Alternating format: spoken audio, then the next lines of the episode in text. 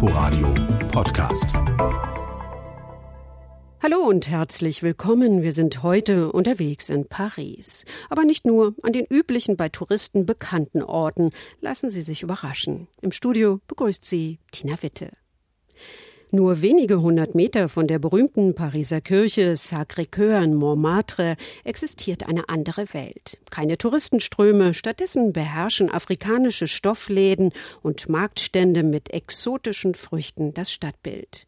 Der Großteil der Bewohner von La Goutte d'Or sind Einwanderer aus ehemaligen französischen Kolonien. Das Viertel ist seit jeher Arbeiter- und Migrantenviertel.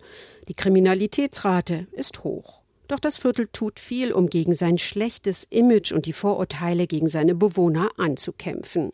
Sabine Wachs hat La Goudor mit einer Stadthistorikerin erkundet. Es ist laut, es ist trubelig und es riecht intensiv nach Minze. Rund um die Rue Stephenson, von der aus man auf den Pariser Gare du Nord schauen kann, reiht sich ein kleiner Laden an den nächsten. Alle haben große Kübel mit frischer Minze vor und in den Läden stehen. Viele Händler verkaufen die Kräuter kübelweise an die unzähligen arabischen Teesalons, die es im Pariser Viertel La Goutte d'Or gibt. Das Viertel war schon immer ein Zuwanderungsgebiet, schon im 19. Jahrhundert, erzählt Sandra Cominoto vom Pariser Musée Carnavalet, dem Museum für Stadtgeschichte. Die Menschen kamen aus den Überseegebieten in den 50er Jahren und später kamen die Algerier, Tunesier, viele Nordafrikaner und Menschen aus Subsahara-Afrika. Sie prägen bis heute das Stadtbild in La Goutte d'Or. Nur wenige hundert Meter unterhalb des Touri-Hotspots Montmartre stehen Männer in Kaftans vor Teestuben. An jeder Ecke gibt es eine Halal-Metzgerei und im Park im Square Léon sind sämtliche Tische mit aufgemalten Backgammon-Spielbrettern besetzt. Drei Ecken weiter ändert sich das Bild auf dem Markt in der Nähe der Metrostation Château Rouge. Es riecht nach Gewürzen, Kräutern und nach Fleisch. Metzger bieten hier von Schweineköpfen über Kalbsfüßen bis hin zu verschiedensten Innereien alles an, was man beim französischen Boucher wohl eher nicht so einfach bekommt. Sie finden hier unglaublich viele Produkte, die man sonst wahrscheinlich nur in Afrika bekommt.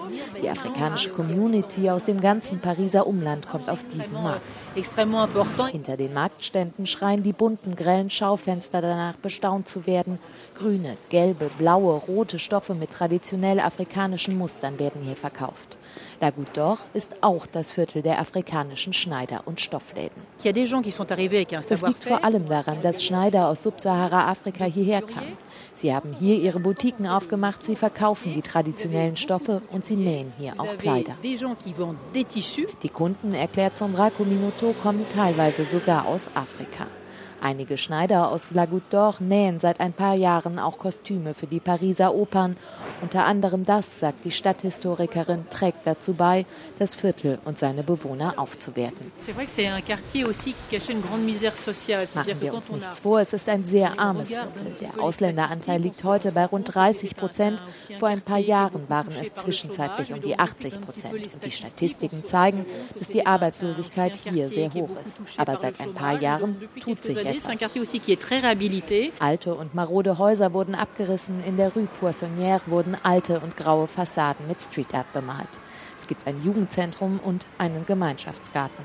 Vor allem junge Pariser, sagt Stadthistorikerin Cominoto, entdecken die Vorzüge des Viertels, das in Teilen noch immer als gefährlich und versifft gilt. Der Mix an Kulturen, die bunten Stoffläden, der Markt von Château Rouge, das alles ist jetzt hip. Noch ist das Viertel aber nicht komplett gentrifiziert. Noch kann man hier ein ganz anderes Gesicht von Paris kennenlernen. Auch wenn der Mix an unterschiedlichen Lebenswelten, an unterschiedlichen Kulturen viele Probleme mit sich bringt, La Goutte d'Or ist einen Besuch wert. Der Tuileriengarten ist der größte öffentliche Platz in Paris. Es ist ein ehemaliger Schlosspark, der direkt an den Louvre grenzt. Das Meisterwerk französischer Gartenkunst wird von Parisern und Touristen gleichermaßen heftig besucht.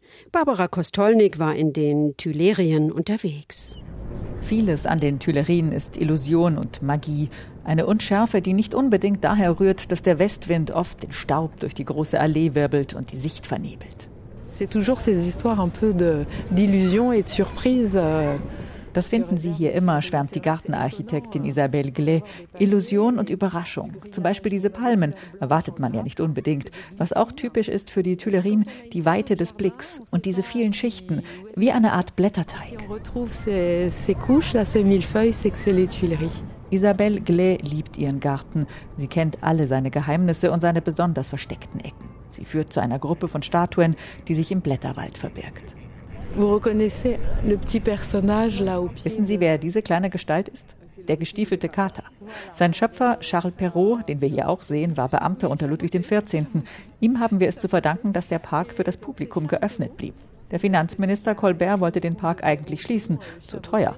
Dabei gab es schon im 17. Jahrhundert Türsteher, sogenannte Physiognomisten. Die haben aufgepasst, dass nur Männer mit Schwert und gut gekleidete Frauen in den Park kommen. Perrault hat Colbert widersprochen und den Park so offen gehalten. Der heute von 12 Millionen Besuchern pro Jahr gerne und ausgiebig bewundert wird. Richtung Seine liegt eher der sinnlichere Teil, erzählt die Gartenarchitektin. Hierher kommen die Leute, um sich zu küssen. Euh, es ist ja auch zu romantisch. Und dazu die Blumenbeete. Ihre Pracht ist atemberaubend. Das Motto in diesem Frühling 30 Jahre Pyramide des Louvre. Denn was kaum einer weiß, die Tuilerien gehören zum Louvre. Sie spiegeln in gewisser Weise das Museum. Mit einer lustigen Besonderheit. Wir haben in den Tuilerien eine ganze Reihe von Skulpturen, bei denen ausdrücklich dabei steht, berühren, erbeten. Was im Museum natürlich total verboten ist. Hier ist es erwünscht. Hätte es Italien nicht gegeben und die Heiratspolitik der Renaissance, die Millionen Besucher müssten heute auf den Tuilerienpark im Herzen von Paris verzichten, der im Übrigen nicht immer so zentral gelegen war. Als man im 16. Jahrhundert den Park gebaut hat, befand er sich am Rand der Stadt. Er ist einer der großen historischen Pariser Gärten. Die Historikerin Chiara Santini ist die Grünflächenexpertin an der Hochschule für Gartenbau in Versailles. Ihrer Landsfrau Katharina de Medici, besser bekannt für die Gräueltaten an den französischen Hugenotten in der Bartholomäusnacht, sind die Tuileriegärten zu verdanken. Euh, Seit dem Mittelalter waren auf dem Gelände Ziegelbrenner angesiedelt, erzählt Chiara Santini. Ab 1564 hat sich Katharina de Medici dann die Flächen unter den Nagel gerissen. Sie hat den ersten Park dort eingerichtet und ein Schloss bauen lassen, das Schloss der Tuilerien, mit 20 Hektar und von Mauern umgeben. Es war ausschließlich der Königsfamilie vorbehalten. Der große Gartenbauarchitekt André Le Neutre öffnete den Park im 17. Jahrhundert, natürlich nicht für jeden, aber immerhin. Katharina hatte die Tuilerien nach italienischem Vorbild bauen lassen, wie in der Toskana.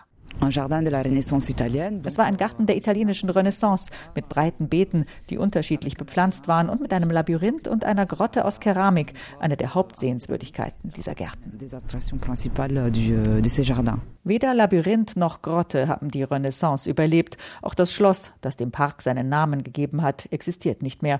Die Kommunarden hatten es 1871 in Brand gesteckt. Nur mehr die Terrasse ist übrig, von der man einen herrlichen, unverstellten Blick auf den Triumphbogen genießen kann, wenn nicht der Wind oder die vielen Jogger den Staub aufwirbeln. Ich liebe es wirklich sehr, im Garten zu laufen, lacht Jeanne.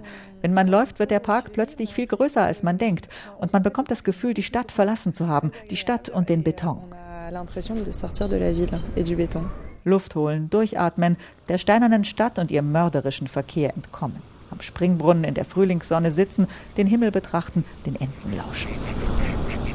Die Tuilerien können himmlisch sein, ein magischer Ort. Paris gilt als eine der teuersten Städte der Welt. Viele Touristen müssen erst mal schlucken, wenn der Kellner für den Espresso fast vier Euro verlangt. Doch es geht auch günstiger. In den sogenannten Bouillons wird klassische französische Küche tatsächlich zu erschwinglichen Preisen angeboten. Marcel Wagner hat das ausprobiert. Es ist Montag, Wochenstart, dazu gerade mal halb zwölf, also nicht mal Mittag. In den Pariser Brasserien herrscht um diese Uhrzeit traditionell gähnende Leere.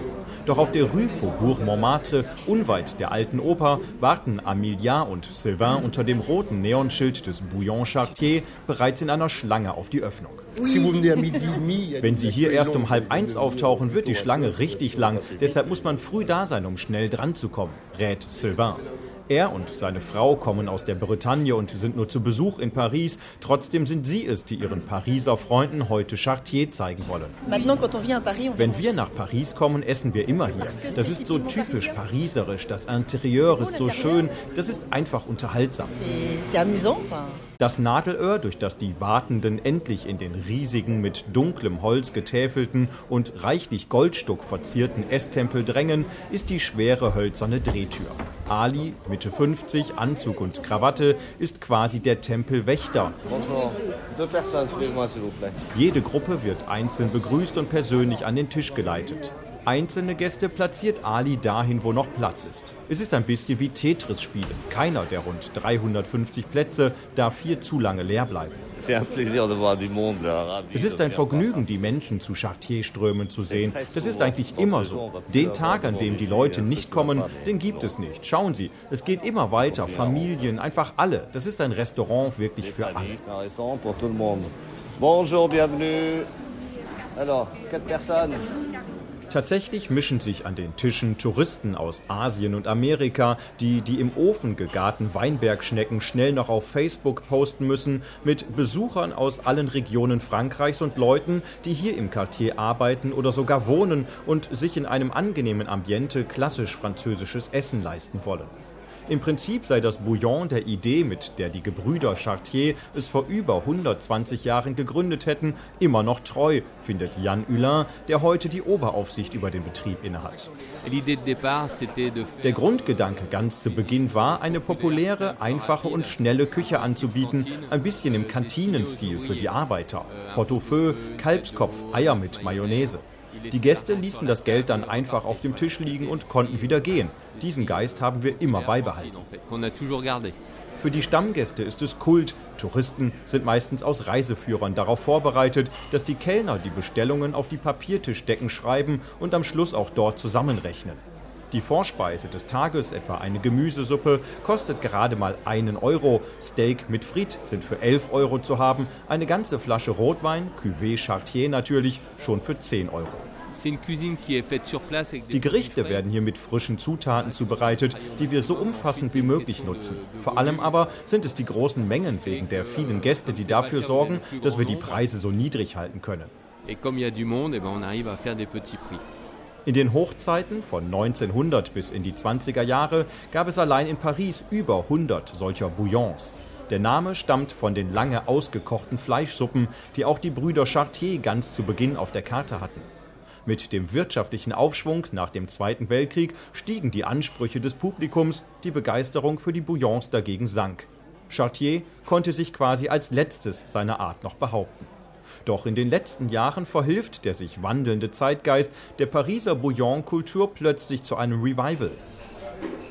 Im Bouillon Pigalle, unweit des berüchtigten Moulin Rouge Kabaretts im früheren Pariser Rotlichtviertel, bevölkern junge Hipster, alteingesessene Pariser und natürlich auch hier Touristen die ledernen Bänke. Euh, Wir haben uns am Code der klassischen Brasserien orientiert. Die langen Bänke, die runden Lampen, nur bei uns sind es LED-Kugeln. Wir gehen also mit der Zeit, mit der Ökologie und spielen damit. Zwischen den Tischen sind Steckdosen, damit die Gäste ihre Handys aufladen können. Jean-Christophe O leitet das 2017 neu eröffnete Bouillon Pigalle. Gegründet haben es zwei Pariser Brüder, die schon mehrere angesagte Läden und sogar ein Hotel betreiben. Mit der Idee, der Bouillon-Tradition einen modernen Anstrich zu geben, hatten sie offensichtlich wieder einmal den richtigen Riecher. Wie bei Chartier besteht auch im Bouillon Pigalle die Begleitmusik des Essens aus dem Gemurmel hunderter Gäste und dem Klappern des Geschirrs, das in Windeseile abgeräumt werden muss. Zeit ist Masse, ist Geld. Auch die Karte ist in vielen Teilen fast identisch mit der des Klassikers Chartier. Dass die Newcomer das alte Konzept fast etwas schamlos kopieren, wurmt Jan Hulin im zwei Kilometer entfernten Chartier schon ein wenig, aber er bleibt auch gelassen. Man kann ein Bouillon aufmachen, aber kein Chartier. Chartier, das ist mehr als ein Gedeck und ein kleiner Preis. Es gibt das Chartier Ambiente, den Chartier Service. Das Ganze ist ein Ensemble. Euh, und wenn einer Chartier wirklich kopieren kann, dann ja wohl nur Chartier selbst meint der Chef. Deshalb hätten sie ja gerade im Quartier Montparnasse selbst ein neues Bouillon eröffnet. Ohne Steckdosen zwischen den Bänken, dafür in einem originalen Dekor, in dem die Chartiers schon einmal ein Bouillon betrieben hätten, damals in den 20er Jahren, als die großen Esstempel schon einmal in Paris in waren. Unterwegs in Paris. Sie können diese Sendung auch als Podcast abonnieren oder nachhören auf inforadio.de slash unterwegs. Danke fürs Zuhören. Am Mikrofon verabschiedet sich Tina Witte. Inforadio Podcast.